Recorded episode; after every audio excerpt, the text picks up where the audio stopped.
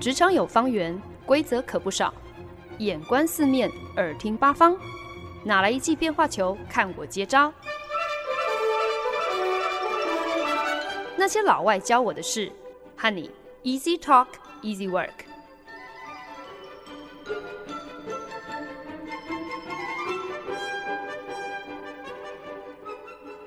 您现在收听的是《那些老外教我的事》，我是焕恩。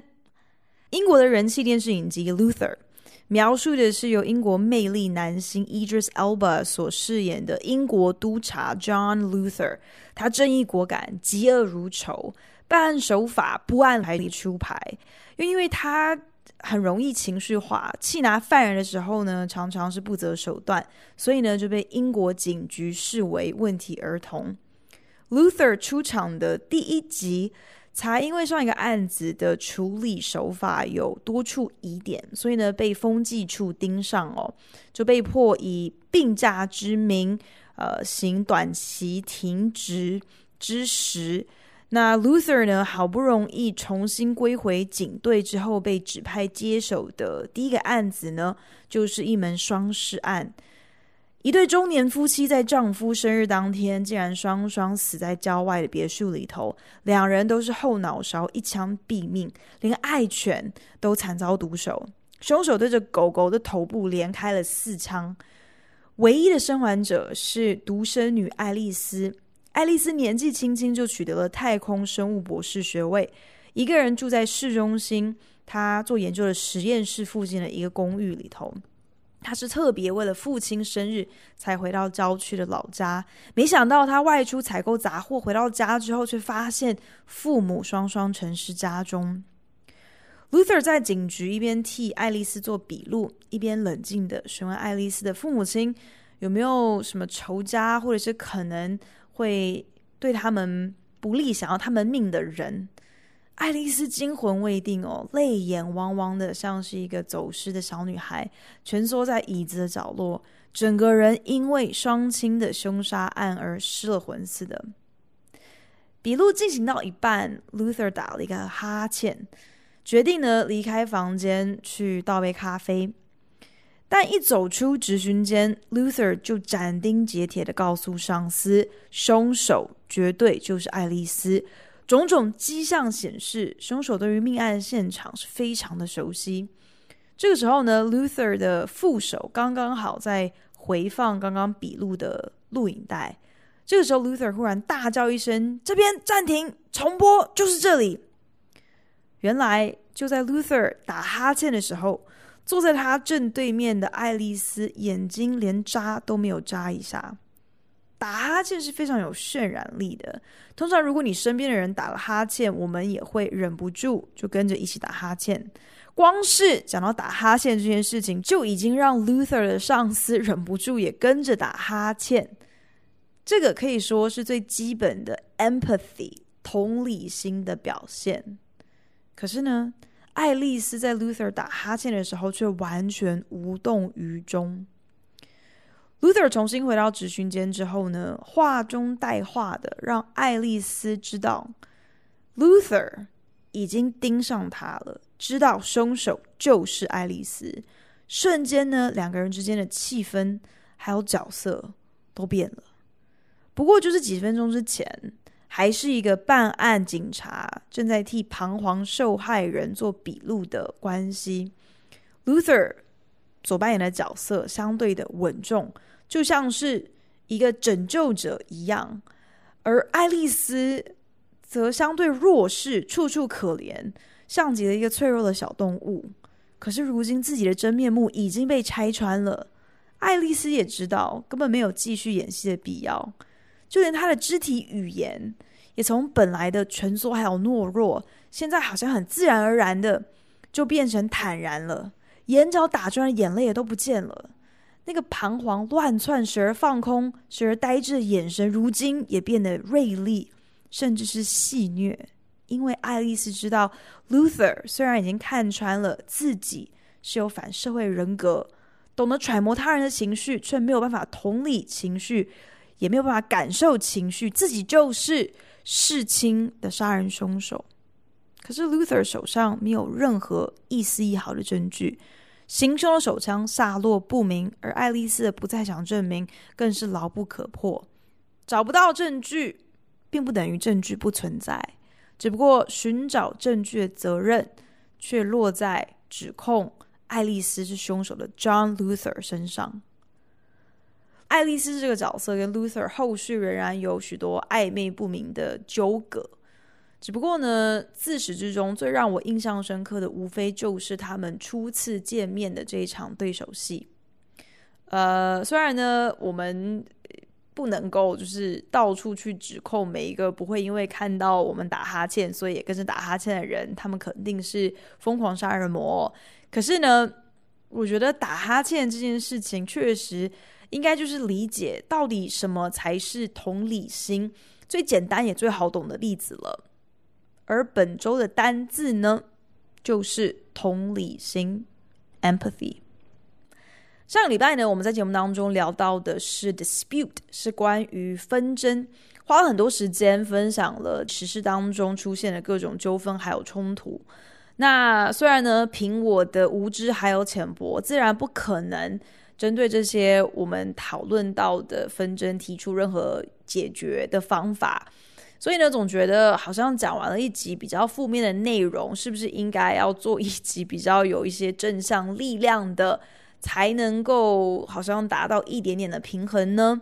所以呢，就想要跟大家聊一聊关于 empathy，关于同理心哦。如果我们能够设身处地的替别人着想，或许就能够避免掉很多的冲突。那这句话呢，我们很常听到，要说也都是很容易，可是又有多少人真的做得到呢？日常生活当中存在着太多的小小细节，好像呢，都一而再、再而三的提醒着我，原来我竟然是可以如此轻松的这样子自私又自我中心，而同理心真的也不竟然是那个随时会自动涌上心头的第一直觉。上班搭电梯的时候，走进电梯后的第一个念头，往往就是赶快按关门钮，最好整部电梯就只有我一个人，这样子呢，我就可以直达到我的办公室楼层。在路上，如果遇到走路比我慢的人，心里呢就会特别的不爽，想说：“哎，挡路哎，你走这么慢，不会靠边吗？”看到街上有发传单的人，也会眼神飘忽，反正就是拒绝跟人家四目相交。其实这些行为乍看之下好像都只是一些芝麻绿豆的小事，可是其实我觉得是很明确的在传达我心中的一些潜台词，那就是同理心。我替别人着想，那就是造成我的不方便。哎，我如果按住电梯，让后面的人也可以赶上；如果放慢自己本来就有点太快的脚步，会害我来不及过这个红绿灯。哎，我迁就你。就等于是耽误了自己。可是今天，就算真的是要我多等那二十秒钟、那四十秒钟，我难道真的就会少一块肉吗？之前呢，曾经在百货公司里头被一个路人拦截哦，对方是一个可能也没有大我多少岁的大姐哦，看到我停下了脚步，就像机关枪一样，中英文夹杂的对着我哇啦哇啦，不知道在说些什么。我觉得可能我当时有点被吓到吧，所以可能有两秒钟的时间，确实就是呆立在原地，想说现在是一个什么样的情况。那也是因为那两秒的停留，所以呢，才勉强大概听懂他在说什么。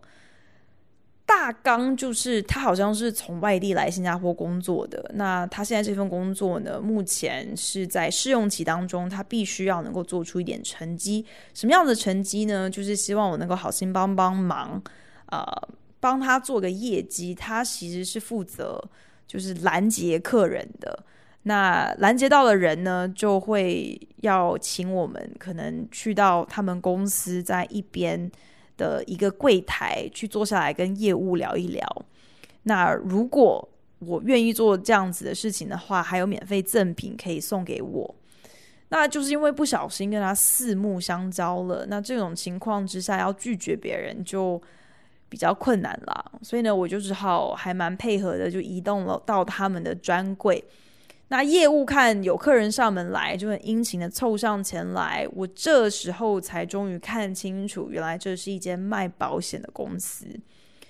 那业务呢就堆满笑脸的，递上名片啊，自我介绍啊，顺便很客套的问我说：“诶，你有听过我们公司的名字吗？”我就回答说：“有，我知道你们是卖保险的。可是呢，我不需要买保险，也不想要买保险，所以我现在可以走了吗？”只能够说，同理心这种东西真的是昙花一现，倏忽即逝啊。我在想，同理心之所以会被认为是一种美德，是一个我们应该要追求的品格，可能是因为这就是放下自我的一个开始吧。同理心的本质其实就是额外的负担呢、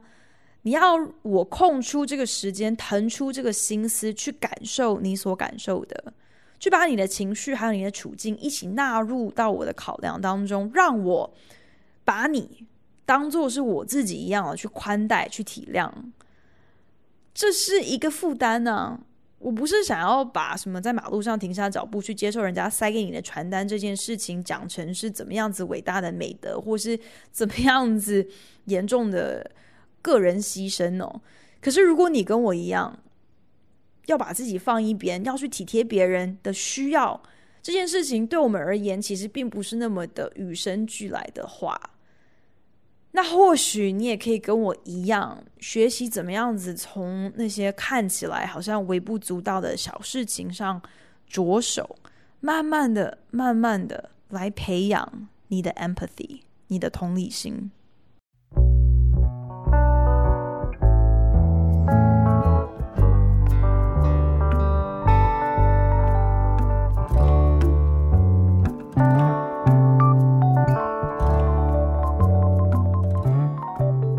您现在收听的是《那些老外教我的事》，我是节目主持人焕恩。前不久啊，就有朋友跟我分享了一些他最近面临的挣扎。只不过呢，这些挣扎其实也不是最近才发生的，严格上说起来是长期困扰他有好一阵子的事情。在这样的一个情况之下呢，我只能够说我真的是最糟糕的倾诉的对象，因为我心里头就会想说。我该说的、能说的，早在你第一次跟我抱怨、跟我诉苦的时候，我都已经讲完了。而且说实在的，我第一次跟你说的那些话，很明显的也都是你自己再清楚不过的道理啊。所以眼下你有什么样的选择？你怎么样子选，可能会落得怎么样的一个下场？会必须面对什么样子的后果？这些我们也不是没有讨论过，你也不是不知道。所以如今我们又鬼打墙的重新回到了原点，跳针一样的重复一遍。我们早就已经演练过两遍、三遍、四遍、五遍的台词。我真心不知道你现在又来跟我说同样的话，你到底是指望可以从我这边听到什么样子不一样的回应？虽然这样子直白的把我脑中的 OS 全部说出来，好像格外的冷酷无情，可是事实上就是。所有外在的、内在的条件都不变的情况之下，你觉得你眼下的选择可以有什么样的变化？你觉得今天你再跟我重新抱怨一遍一模一样的事情，我可以给你什么样子不同的建议呢？这种时候，我就忍不住会想到《星际大战》当中 Master Yoda 尤达大师的名言，就是 “Do or do not, there is no try”。所有的事情呢，就只有做。和不做的果断，不要用“哦，我试试看好了”这种模棱两可的说辞，在付出行动之前，就先给自己找台阶下。当然呢，尤达大师在说这么一句话的 context，在说这么一句话的整个前因后果的情境，是在教训、在训练《星际大战》男主角 Luke Skywalker。尤达训练年轻气盛的 Luke Skywalker，要他使用。它的 force，它的原理，去把沉在沼泽当中的一架战斗机，可以让它升起来。Luke Skywalker 一听，马上就抱怨说：“真是不可能的事情。”尤达大师这个时候还耐着性子开示他，告诉他说：“不要想都不想，就直接认定一件事情是不可能。”Luke 就只好耸耸肩说：“OK，I'll give it a try。好吧，那我试试看。”这个时候，尤达大师立刻打断他说：“Do or do not, there is no try。”其实呢，这一句话在那个情境当中，可能比较正确解读是，尤达大师在训练 Luke，告诉他说，意志力是一切可能的起点。你今天想要挑战任何事情，如果从一开始你就抱着一个可能不会成功的心态，我试试而已，那么什么都没有开始之前，其实你就已经先让心中的迟疑灭了自己一半的威风。我特别特别喜欢尤达大师这一句话，只不过呢，套用在我的生活当中，特别是当朋友跑来找我吐苦水的时候，好像就变成。很理所当然吃掉我的 empathy 的一个超理性的逻辑，我总是能够很理性的去看出问题在哪里，很理性的可以告诉朋友，虽然眼下的选择好像没有一个是你想要的选择，可是这并不代表你没有选择，只是你的选择你不喜欢罢了。所以，与其为了同样的一件事情在那边哀哀哀，还不如尽快做出选择。选了之后就不要再想了，选了之后你就认了吧。Do or do not, there is no try。可是我能够理性的去分析，却不代表对方能够理性的去执行。在我看来，鬼打墙的挣扎是浪费时间。可是或许对朋友来说，或许他就是需要这样子来来回回，才能够慢慢的去接受自己的处境。理性的快刀斩乱麻是我的解决之道，可是或许对朋友来说，让时间帮他冲淡一切，才是更适合他的途径。Do or do not, there is no try, not for me at least. But maybe others, they need the space to try. 我可以很果断的在做还有不做之间抉择，然后就不走回头路。可是对别人来说，就算是三步向前，两步倒退，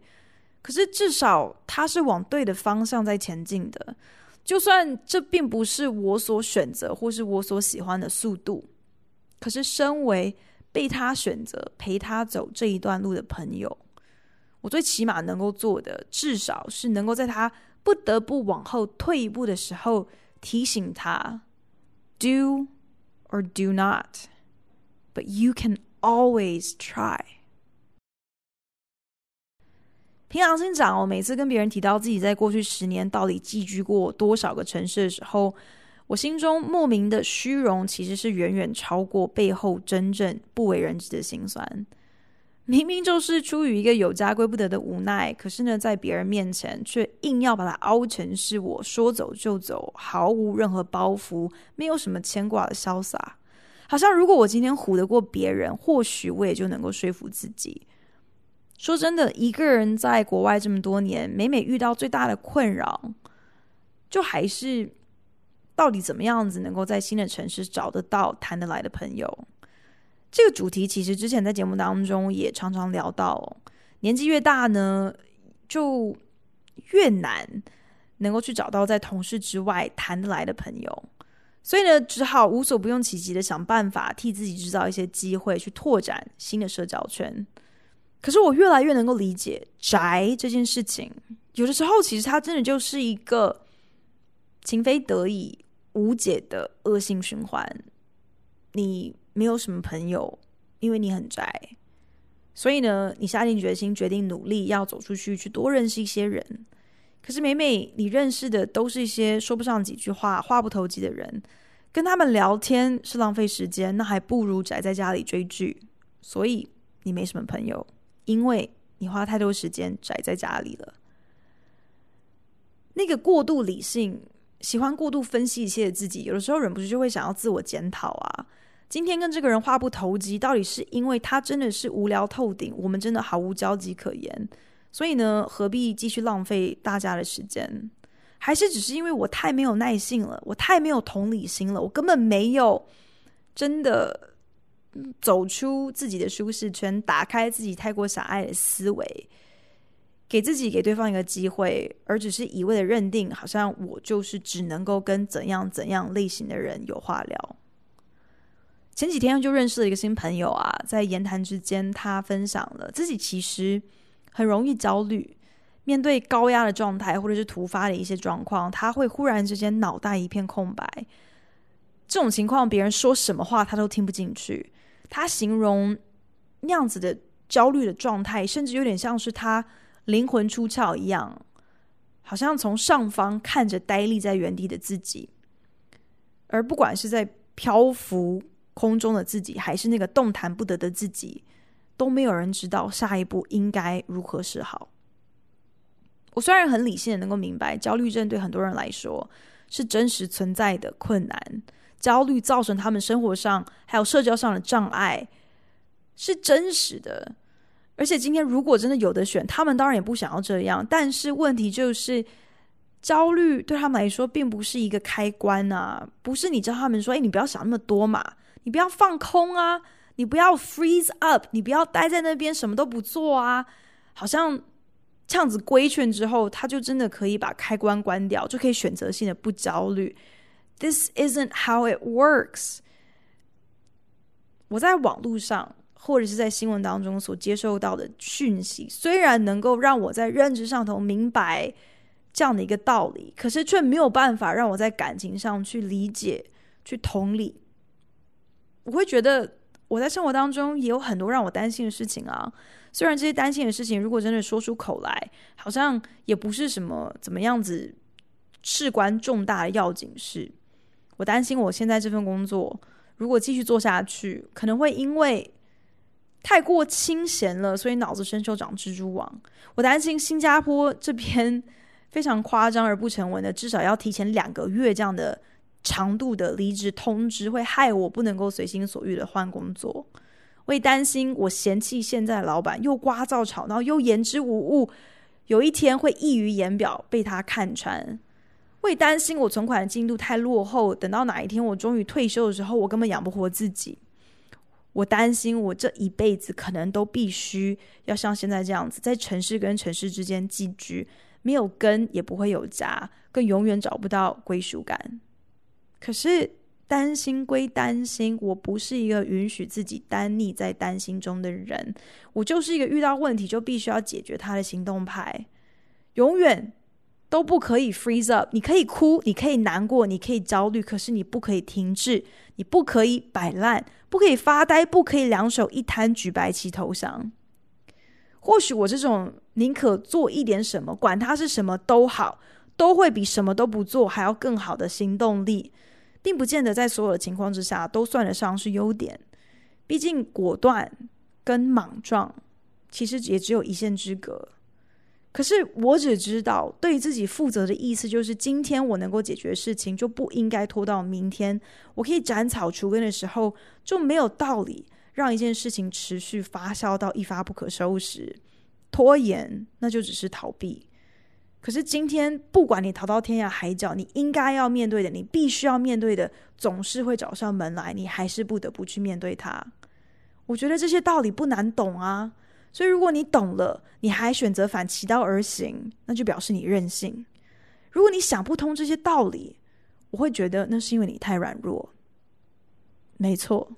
我想听到这边，大家应该就发现了，其实呢，这一整集就只是为了。要让我合理化，为什么我是如此冷酷无情、冷血、没有同理心？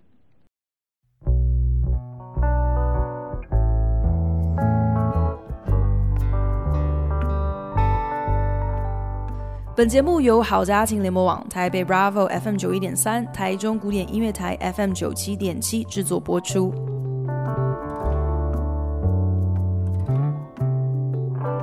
前不久，我总算如愿看到了梅冈城故事在百老汇上演的舞台剧《To Kill a Mockingbird》。梅冈城故事，它可以说是美国最经典的小说之一，也是美国中学生指定阅读的小说。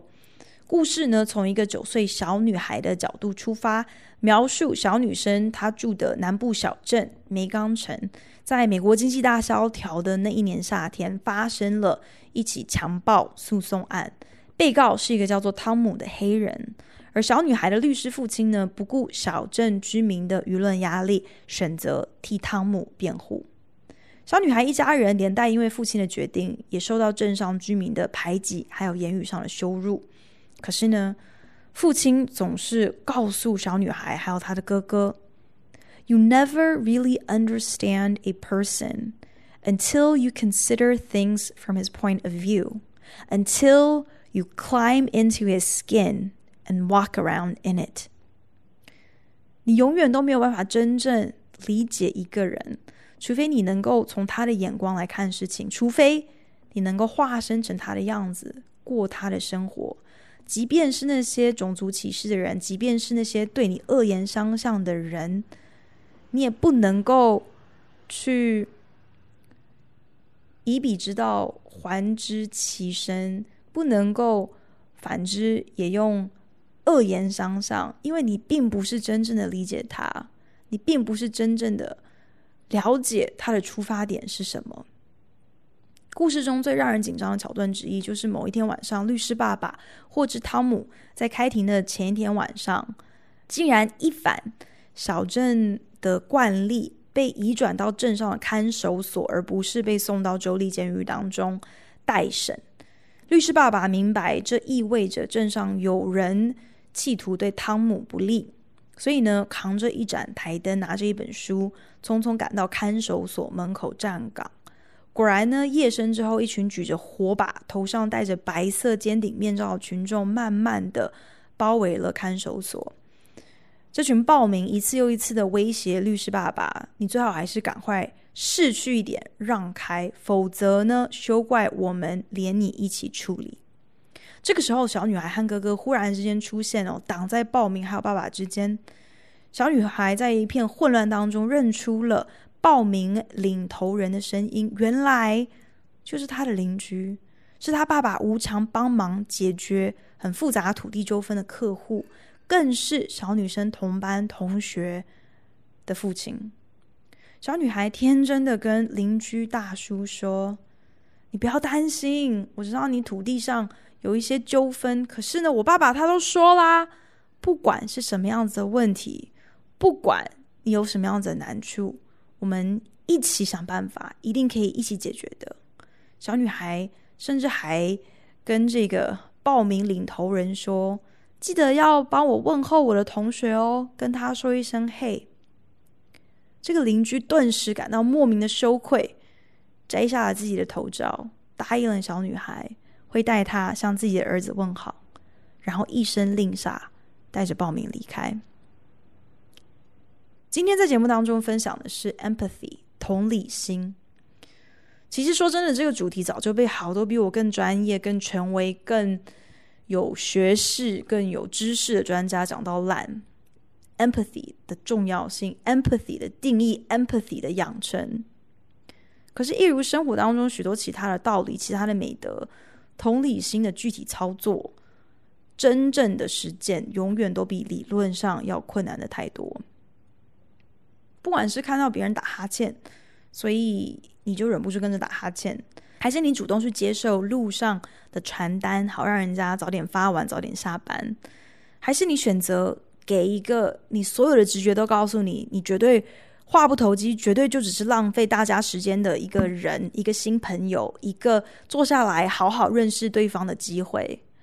Climb into somebody's skin and walk around in it. 试着设身处地的从别人的观点去看世界。梅冈城故事里头，律师爸爸对自己女儿说的这句话，如果直接翻译过来，“walk around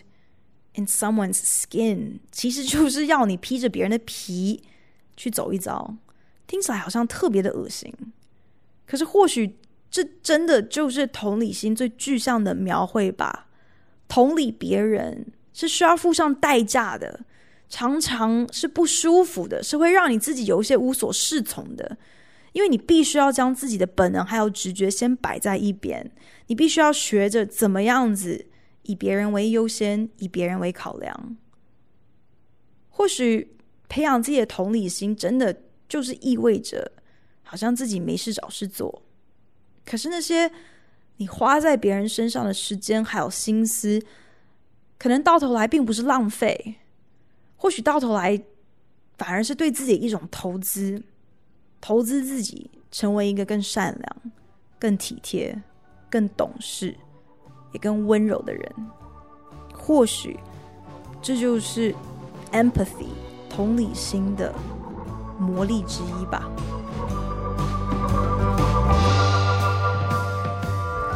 感谢您的收听，希望您听完这一集有一些收获。如果有任何建议，或是听完有什么样子的心得，都希望你可以在 Facebook 上搜寻那些老外教我的事，来跟我分享哦。对了，如果您是用 Apple Podcast 听这一集的话，请帮我评分五颗星或留言。如果您是用 Castbox、Spotify 等 APP 平台收听，也请你帮我分享给您的朋友。那我们就下一集再见喽，拜。